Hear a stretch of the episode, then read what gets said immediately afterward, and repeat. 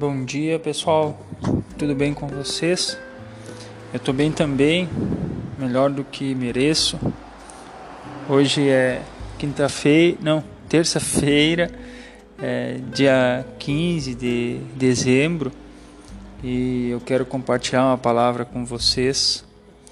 Ela está em Josué, capítulo 5, versículo 12, que diz assim: Um dia depois de terem comido do produto da terra, o maná cessou e os filhos de Israel não mais o tiveram, mas naquele ano comeram do que foi colhido na terra de Canaã.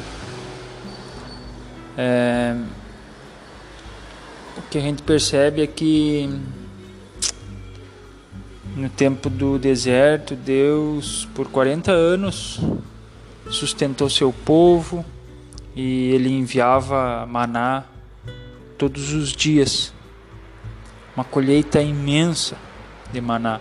E na sexta-feira ainda essa colheita era redobrada, era dobrada, né?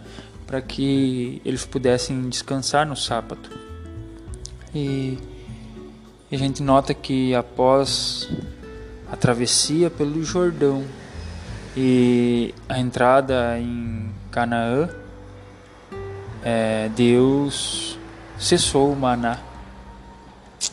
Por que será? Por que será? Por que Deus cessou o maná?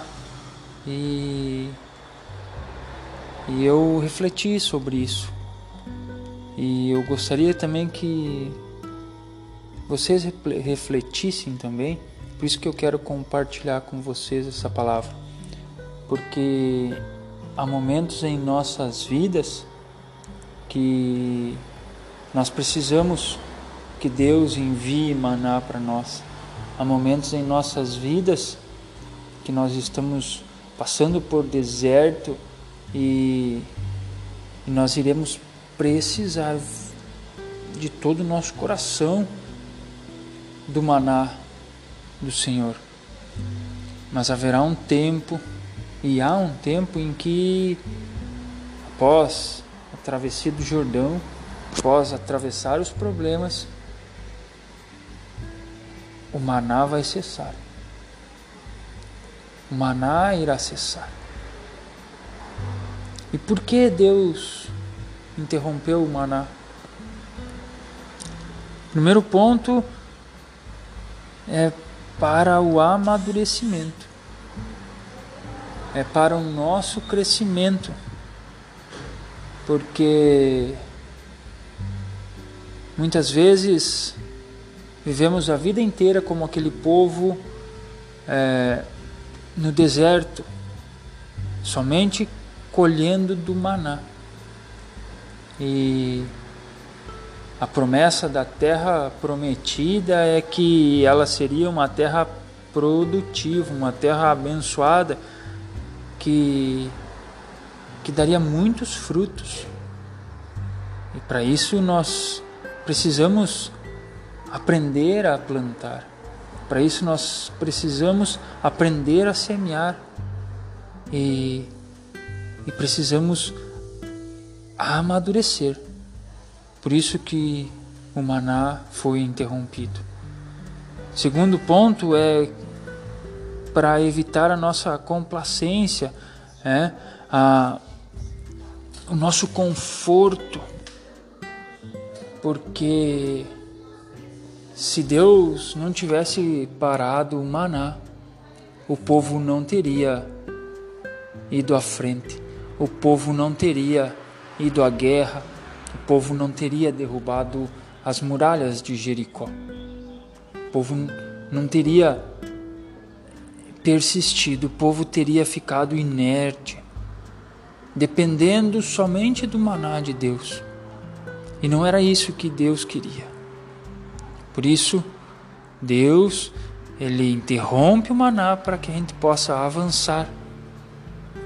Terceiro ponto que que me pus a pensar é porque as circunstâncias que estavam em torno da, daquele momento e, e do momento das nossas vidas não exigem mais que Deus é, nos, nos deu o maná, a, a manutenção daquele maná, porque porque a promessa da terra é que a terra seria uma terra próspera, que a terra seria uma terra que produziria muitos frutos.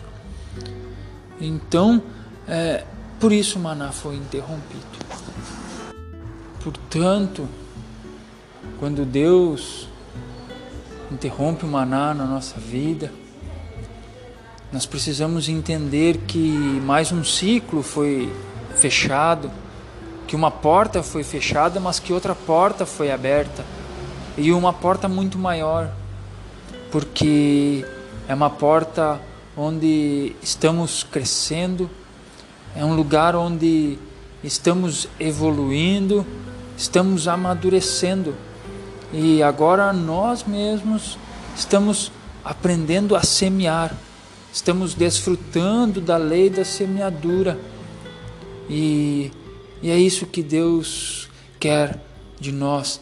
Ele quer que nós atiremos a semente ao caminho e que nós venhamos a precisar do maná somente nos tempos do deserto, porque em Canaã a terra é próspera, o reino é próspero e nós já passamos o Jordão.